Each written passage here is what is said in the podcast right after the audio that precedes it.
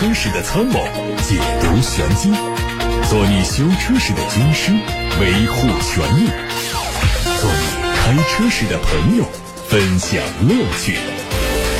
调频九二七，傍晚六点半，董涛说车，只和车友在一起。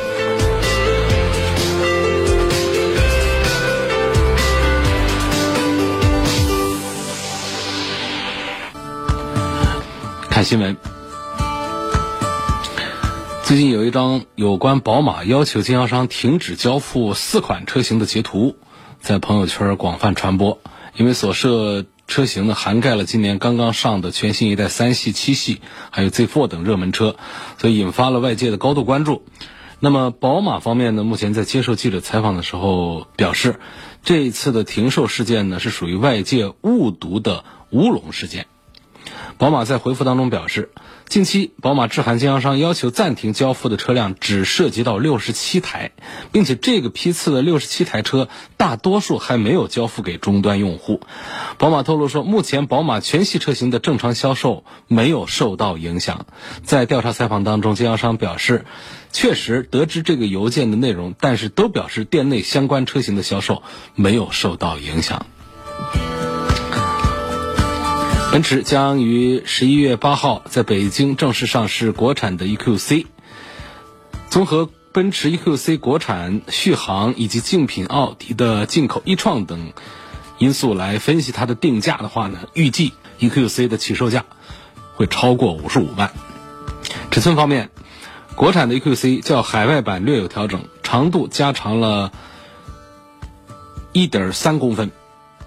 宽度加宽了三点九公分，轴距都是两米八七，动力是前后双电机的布局，零百加速五点一秒，续航呢，根据它的一百二十五瓦时每公斤的这个三元里来推算的话，它的 NEDC 工况下的续航里程大概是四百公里出头。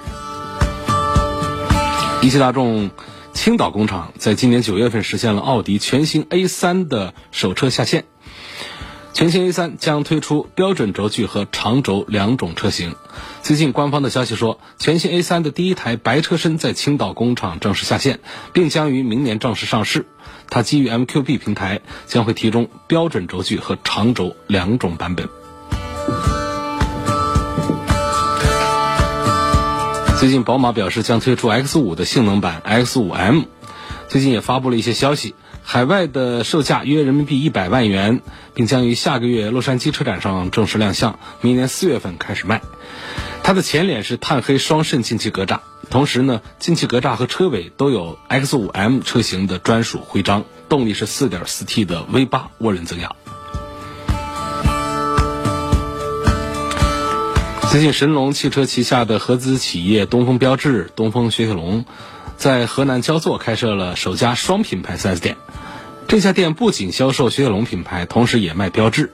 而为了避免对这两个品牌的不同市场定位造成混淆，4S 店已经为标致和雪铁龙分别设立了陈列室。对此，神龙汽车回应说。把东风雪铁龙和东风标致合并销售，也是为了展示两个品牌不同的定位和文化。东风标致相关负责人表示，此举也是为了让经销商可以减少前期投资，更好的控制运营成本，并且进一步获利。对于两个不同定位的品牌来说，并网销售很大程度上会降低两者的区别性，加大趋同性，这就会造成两个品牌失去原本的独特性。哈弗官方的消息说。F7X 性能版会在下个月初上市。作为产品序列当中的高端玩家，它不仅增加了动感排气声浪、弹射起步等功能，还拥有专属的车身颜色，叫做星云灰。百公里加速只有六点六秒钟。这车上市之后啊，会继续和吉利的星越、长安的 CS85 酷配等车型展开竞争。海外媒体还曝光了全新宝马 M3、M4 的消息，它会在明年底正式投产，在后年初上市开售，动力是 3.0T 配八速的手自一体。海外媒体还曝光了马自达新款 CS9 的售价消息，约合人民币是二十五万元，会在年底之前登陆到海外的经销商开始销售，它会用一台 2.5T 的涡轮增压发动机。上汽名爵官方发布了名爵 EHS 内饰的官图，它的内饰更加注重豪华感和科技感的塑造，配备了12.3英寸的液晶表，还有10.1英寸的悬浮式触摸屏。未来这个车率先在中国市场销售，然后还会卖到欧洲去。新车采用了专属的摩纳哥蓝内饰配色，同时车内用了大面积的软性材料来包裹，非常有质感。它的座椅是米色和蓝色相搭配，凸显它新能源汽车的身份。来自“董涛说车”微信公众号的后台，有位叫晚安的网友说：“涛哥你好，我的车啊上高速，每次开到九十码这个速度的时候呢，方向盘就会出现严重的抖动，然后过了一百二，它就又没有了，这是什么情况？啊，要怎么解决？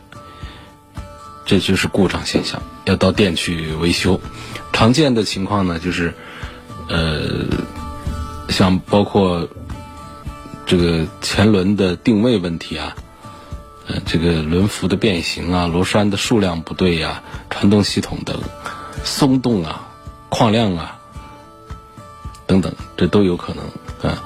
然后在一个固定的一个速度下来出现这个方向盘的抖动呢，比较常见的还是轮胎的不平衡导致。啊，包括这个球头的松动啊等等，就是首先呢，咱们自己在外边先做一个这个动平衡，看看能不能把这个问题解决掉。常见的是可以解决。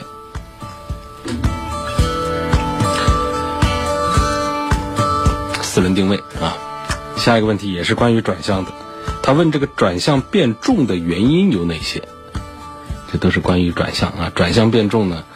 不管是电子助力的还是液压助力的，呃，无外乎呢从简单到复杂。简单的是像胎压不足也会转向变重，然后前轮的定位不正确也是会转向变重。那么到复杂的转向机构变形磨损啊部件的故障，这都需要去排查。那你你的。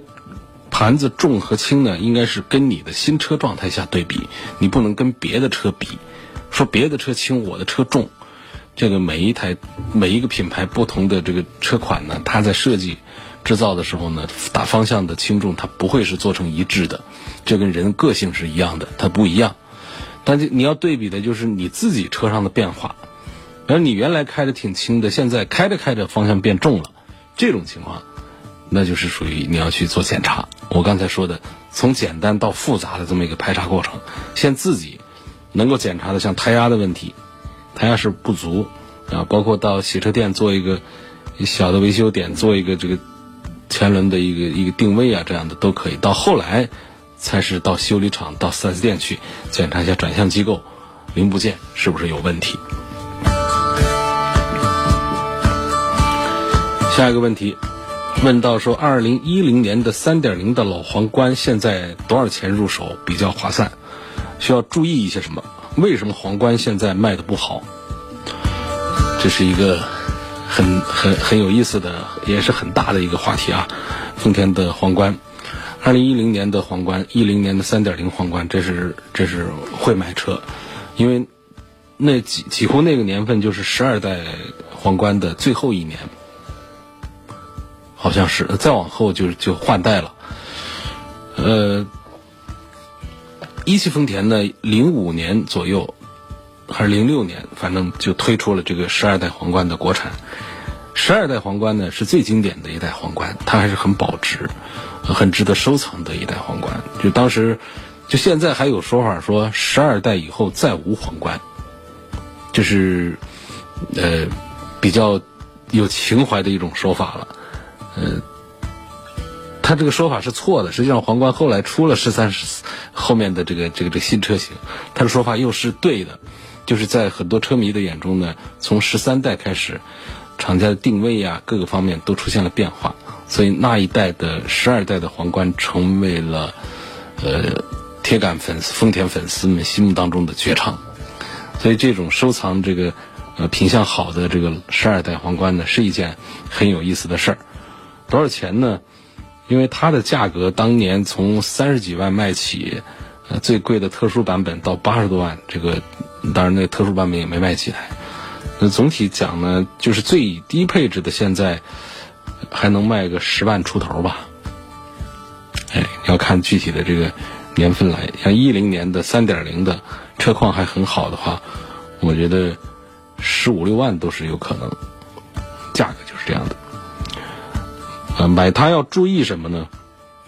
就是这个皇冠呢，呃，第一，就是一零年十二代皇冠呢，它它用了第一代的丰田的电子助力转向系统，那它的稳定性差一点。除这之外呢，还有一些说仪表台开裂的，需要修复，其他的都稳定的非常好。啊，它停产的原因是什么？那停产的原因就一个就是，呃，竞品越来越多，我想这是其中的一个原因吧。嗯，同样花四十万呢，我们现在的，当然当然，皇冠现在已经不是说四十万，它到二十几万了。就同样的，在买这个 C 级车的时候呢，不像原来选择的范围那么小。那第十二代皇冠的时候，在这个二零零几年，它的月销在中国的月销，它都能过万。然后在中国的豪车市场当中，它可以占到三分之一的份额。就是它先吃了三分之一，剩下的给那个圆头圆脑的那个奥迪 A 六。然后四颗眼儿的那个奔驰的 E 级同时代的啊，包括那一代的那种呃流线型尾灯的那一代的宝马的五系，剩下的才是给他们吃的，所以它一家独大，占三分之一。但是时间不长啊，就那么两年，昙花一现，后来也销量也掉下来了。所以就当时来讲的话呢，呃，丰田旗舰车的定位是给了皇冠的。所以在那一代的皇冠呢，它是丰田不计成本的在打造。那么在那以后呢，出现了两个很严重的对皇冠不利的局面，导致皇冠出现变化。第一个就是丰田再没有把皇冠当做自家的旗舰车打造了，它的地位本身下降了，它的市场定定位也在下降。就是皇丰田自家没有把皇冠再作为富人的一个车了。他把它作为中产阶层的一个走量的车来造了，从十三代开始。那么既然是这样的定位，那么最好的做工、最好的用料、最好的一些东西就不会再放到第十三代上去了。所以这是往后的车比十二代越来越差的一个原因。再就是刚好在那个年份呢，就是在一零年左右的时候呢，丰田启动了有史以来最严格的成本控制的一套策略。啊，成本控制到极致。为什么到到那以后，就是后来出现的什么卡罗拉呀，很多车就不如原来的好了。就是在成本控制上，一零年左右是一个分水岭，控制的越来越严格，皇冠也是不能幸免。所以一个是本身给它定位在降低啊，把它旗舰车的这个地位夺了，丰田自家做。第二个呢，就是市场的竞争选项更多。那第三个就是恰逢。丰田对成本的控制开始了，所以后面的车就没有前面的好，所以才会有那一句很有情怀的话：第十二代以后再无丰田的皇冠。那你是一个喜欢藏车子、收藏车子，你找一台老皇冠呢，这还是挺有意思的啊一件事儿。当你现在看，就是他身上还有很多啊十年的老皇冠。开了十年的老皇冠，你跟现在的奔驰的 E 级、宝马的五系、奥迪的 A 六比，他身上还有自己胜出的地方，你信不信？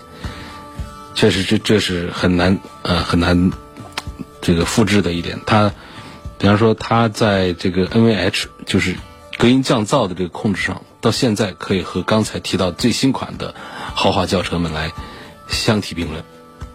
然后它的机械完善性，六 AT 的变速箱。V 六的发动机，三点零的 V 六的发动机等等，你就现在的这个最新款的皇冠，跟它比行驶质感，那都比不过。哎，确实是，丰田家的生产标准 A、B、C、D 四档，啊，A 呢就是雷萨，B 呢就是十二代皇以前的皇冠，就把这个 B 给了他。到了 C 呢，就是那种走量的这种主流的车型，像凯美瑞啊这样子的。到了 D 就是入门级的小车，也包括一些大车，比方像汉兰达，实际就是放在 D 类的这个生产标准当中的。你看这 A、B、C、D 把它分下来，大家就知道，呃，很多人都说丰田的车好，可是有的人开丰田车怎么还是坏呀，还是有问题啊？其实就是不是说丰田车好那就全都好的，它也分三六九等。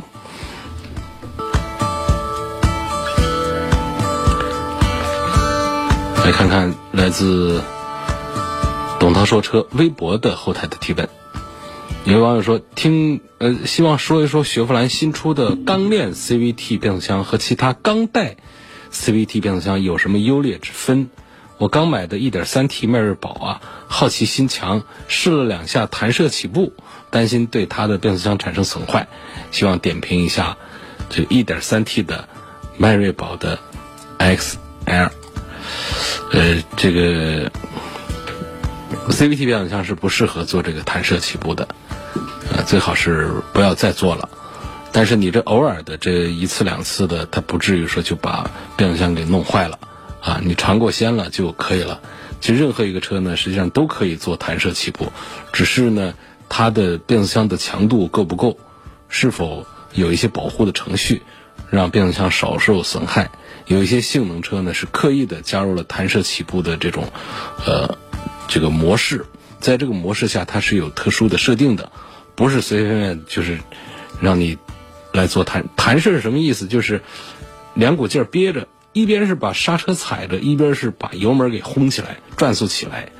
呃，在一个比较高点的时候，扭矩最大的那个点上，突然把刹车松开，车轮子可能在抓地的时候就会出现打滑。当然滑狠了，那就不叫弹射起步了，就很迅速的把车推出去。呃，形容它像。这个这个发射炮弹一样的弹射发出去，这样的操作呢，对发动机没啥伤害，主要伤害的就是我们的变速箱传动机构。所以那些强化了的有这个弹射起步模式的高性能车，我们可以忽略它对，但是也不要经常做。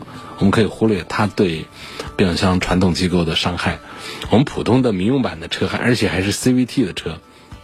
你这么整的话，实在有点不像是弄自己的车，所以你就呃玩两次就算了，以后就不要再搞了啊。然后这个迈锐宝的 XL 这个车，我是还还挺欣赏，因为这是它的新款，当然现在也不新了啊。呃，其实这个车上有很多的设计，有很多东西啊。在刚上市的时候都是非常超前的，到现在也仍然是很不错的。呃，它是一个如假包换的 B 级车，但是呢，现在优惠过后的价格是卖的非常低。呃，这动力上这个东西呢，我我是觉得这个迈锐宝 XL 还是买它的这个 2.0T 的，呃，应该是比较正常一点。直列三缸的这个机子在这个 B 级车上，哪怕它最后的价格就十万出头。我还是觉得储备量还是太弱了一点，因为迈锐宝本身的它的这个底盘性能还不错，呃，配合上这个 2.0T 9AT 的这一套之后呢，其实驾驶的质感还是挺不错。然后呢，从这个省油的角度，因为小排量 1.3T，然后 CVT 无级变速，呃，然后它整个还省钱，十万出头就能买到这么一款 B 级车，对速度没有什么要求，这个是可以的，啊，可以买。可以买，就是我我只能评价它确实性价比是很不错，性能上呢就差一点。然后说到的钢链 CVT 和钢带 CVT 的区别，就是现在这个 CVT 的传动方式啊，它内部的结构呢就是钢链式和钢带式两呃两种，钢带式还是多一些，钢链式是要少一些。那么钢带式呢，它有严重的这个打滑的动力损耗的这么一个缺点，因为它。这个滑轮它以小半径转动的时候呢，这个金属带内侧、外侧的半径呢差呢相对扩大，所以这个钢带之间的摩擦也会随之加大，就出现了损耗。啊，这个传动效率就会出现一些在急加速的时候恶化的这种情况。那体现在我们开车人的感觉上呢，就是转速在往上跑，车速没见动静儿，这就是 CVT 变速箱普通的这个啊钢带式的容易打滑的这么一个问题。那么。新出这个钢链式的呢，这个链条式的 CVT 无级变速箱呢，因为这个链条它在旋转半径缩小的时候，它没有金属带存在的这个摩擦呃问题，所以它的传动效率几乎是不会下降。呃，有有比较呢，就是金属带和这个就钢带式和钢链式的传动效率差还是挺大的，能达到呃这个不说一成的话，起码百分之呃这个这个百分之五这样的区别都是有的。所以从小型化来说啊，一个 CVT 变速箱的的小型化来说，再就是从这个传动效率的提升来说，这个。钢链式的 CVT 变速箱，呃，还是比较理想的一个水平。微博上还有希望评价一下比亚迪唐 EV。这个比亚迪的唐呢，就这个提醒大家注意，就是这个车它其实，呃，喜欢买这个自主品牌的大车的朋友呢，其实可以去关注一下它。这个车上有很多的东西呢，它是啊，这个从这个奔驰的 GLE 这个平台上拿过来的一些东西，所以它整个这个车上的一些这个行驶驾驶的一些质感呐，都感觉都还是挺不错的。你看它这个尺寸大小啊，四米八几的车长，两米的车宽，然后卖到二十几万，然后还是这个混合动力啊，这个 EV。我觉得可以考虑买吧。这个 E E V 呢，它是个纯电动啊，它的 D M 呢是这个混合动力。纯电动的车呢，它的续航啊各方面都还行，价格上在二十几万，我觉得要比我们有很多的这个新势力造车的这个产品比呢，我觉得还是它的成熟成熟度、完善度要更高一些。有网友说。涛哥，你聊一聊最近比较热的宝马发动机故障召回事件呗？这个在今天节目一开头就说到了。现在网传啊，这个宝马四 S 店，呃，停止交付宝马的三系啊，呃，什么这个七系啊、Z4 啊这些车，其实啊，谣言，因为那宝马的内部的文件呢，它其实呢。这个表达它流传出来，让大家看着挺吓人的。呃，我们看到的这个截屏上显示说：“尊敬的经销商，请注意，根据质量监控，啊，决定对这个四个内部代号的，就是 G 幺二、二零、二八、二九的车辆实施停止销售和交车活动。所涉车辆上发现存在一个发动机的平衡轴的轴承的问题，然后就是怎样怎样。”但是呢，它后面的话呢，它在这个通知当中呢是没有详细写的，他就写了一个根据车架号的清单来选取，呃，详见附件列表，就是在附件列表里面把涉及到的车型的车架号把它列出来了。但这个部分呢，被我们媒体传播的时候和网友传播的时候有意无意的忽略掉了，以至于现在就出现了一个大面积的一个谣言。说宝马四 S 店里面糟糕了，啊，七系不交车了，三系不交车了，包括新的 Z4 这些通通不交车了。其实不是的，宝马今天紧急的辟谣了，说这个事儿属实，就是发动机的这个平衡轴有问题，是要召回换新的发动机，然后再买再来销售。但是呢，总共只涉及到六十七辆车，啊，只有六十七辆车上的。这个所搭载的应该是进口的原装进口的 B 四八的发动机，它的平行轴轴承存在问题，所以受影响的车呢是需要更换发动机来解决的。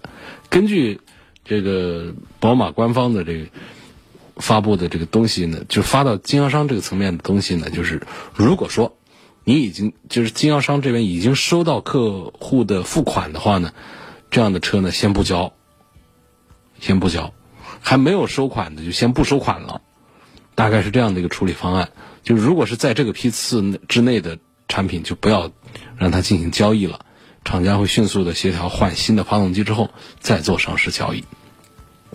所以它只涉及到六十多台，它没有出现大面积的马上停止销售这么一个情况。网上的都是谣言，而且呢就。这一批次的这个这个召回，就这种内部的召回呢，它都没有上升到国家市场监督管理总局的这个层面上去，没有看到这样的这个这个召回的信息。实际上啊，这宝马海外市场呢，就也有过这个类似的召回行动啊，就是四六、四八、B 四六、B 四八发动机当中的轴承可能会不够坚固，呃，可能会导致轴承过早的磨损，可能会损坏发动机，而且开的时候呢，可能会出现熄火等等。那么受影响的车呢，是需要这个做一些处理的，但是它涉及到的这个批次，在中国市场上涉及的车型。啊，还有具体的车辆的数量是比较有限、比较少的。手动挡的车冬天换什么标号的机油？机油的，你不是在问变速箱吧？就是说，我们常说机油啊，一般都指的是这个发动机里头换油。这发动机换什么油，跟你是手动挡还是自动挡完全没关系。所以，您的这个这个变速箱和发动机这是两个不同的这个主机备件，它们挨在一块儿，换油呢不是一起换的。斯柯达的科米克跟本田的 XRV 在质量和售后方面哪一个更值得买？在质量方面，本田的 XRV 还是比斯柯达的还是要扎实一些。在售后方面，本田的服务也是做的还比较好。呃，科米克身上呢，也也其实也有自己的这个优势和呃特长。就它作为它一个呃这个欧洲车的这个驾驶的这个感觉，它还是很有代表性的。本田的 XRV 呢，实际上是一个例外，因为本田家的这个小车呢，通常都不具备特别好的这个操控性能，它最多的有一些带灵活性的，更多的是。带舒适性的，那在 XRV 的这个就是它小型 SUV 的这种感觉上呢，开起来是很有德味儿的这种钢炮式的这种感觉的，但不是说动力多强啊，起码是整车的这种这个底盘的性能是有钢炮车的那种感觉的，还是很不错的。所以这个是斯柯达的科米克呢，它也不属于什么性能车，嗯，但是呢，从驾驶的感觉上讲的话呢，就是跟这个本田的 XRV 的那种印象比较接近的。嗯，还是不错的。那卖的呢？科米克肯定是不算是特别的好。好在是什么？它就是价格要便宜一些啊。它的两个动力，一个呃，它都是一点一点五升的。嗯，这个前面有这个马力稍大一点的，后来呢调的有这个一百一十匹马力的。这这这两个其实，在发动机上呢没有什么。大的一些变化，买这个车呢不到十万块钱，我觉得还是比较划算。因为看这个块头的话呢，它确实，呃，不算小，啊，有将近四米四的这么一个长度了。家用的话还是行，不到十万块钱这么一个小 SUV，两个产品都还是值得推荐。开近光灯的时候时亮时不亮，拍一下又亮了；远光灯没问题，请问是个什么原因？这就跟家里的灯泡接触不良是一样的，你是拍哪儿？你拍仪表台还是拍那个大灯？你要拍那个灯罩子的话呢，那就是你这个底座你要重接一下。你要是拍这个仪表台上的这个灯光开关的话，那就是这个灯光开关的这个线束部分出现了松旷，要重新插拔一下、接触一下就可以了。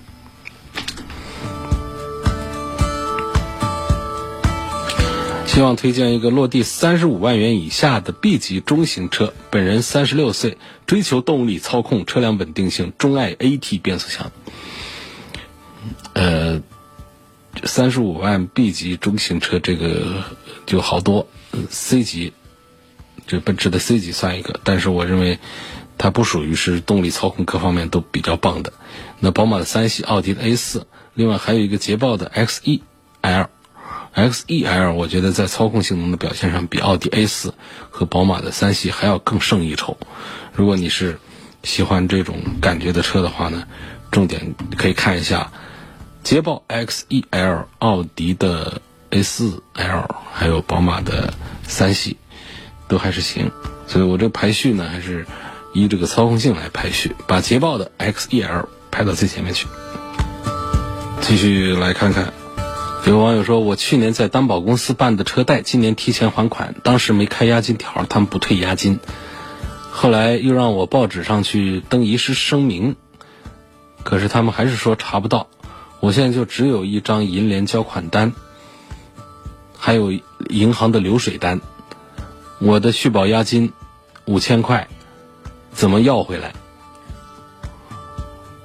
这个担保公司估计是不规范的担保公司，因为现在规范的担保公司真的是非常少。那么有押金条都不一定能要回来，你这种没押金条的，我觉得基本上呢是无望了。应该是要不回来了，比较悲观的一个看法啊。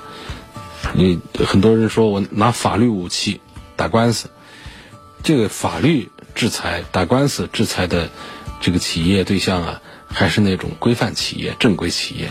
那种不正规的、啥都光脚的这种，你其实，在法律制裁他的时候，你制裁他，他啥都没有，嗯，搞不赢他们的。最新款的国六丰田威驰什么时候上市？哦，现在还有人在关注威驰吗？大家都忘了这个车了，应该是在今年年底吧。十五到二十万的 SUV 啊，我偶尔会爬爬山，希望推荐十五到二十万的 SUV。我经常会爬山，你是要车会爬山，还是要人去爬山？人爬山，车靠边停，随便买。但如果是车要能爬山的话，这个是是盘山公路的话，是个车都可以爬啊。但如果不是公路的话，那就得是硬派的越野车啊，就是越野车，就不是常见的呃城市 SUV 了。那不是说本田 CR-V 啊、丰田 RAV4 啊这样的车了。越野车和 SUV 还是应该区分开的。就越野车的几个标志条件。原来说是非承载式车身，现在有一些承载式车身做的比非承载式还要强大，还要扎实。这我们就不再说这个了。这个分动箱，就是带锁的、中差锁的，嗯，这这这套这个四驱系统，然后扭力比较大的发动机，离地间隙比较高啊，这样的符合这些条件，而且价格还要是你说的十五到二十万的话，那估计你要去看哈弗的车，什么？H 五啊。呃，这个北京 BJ 四零啊，这样的产品去了。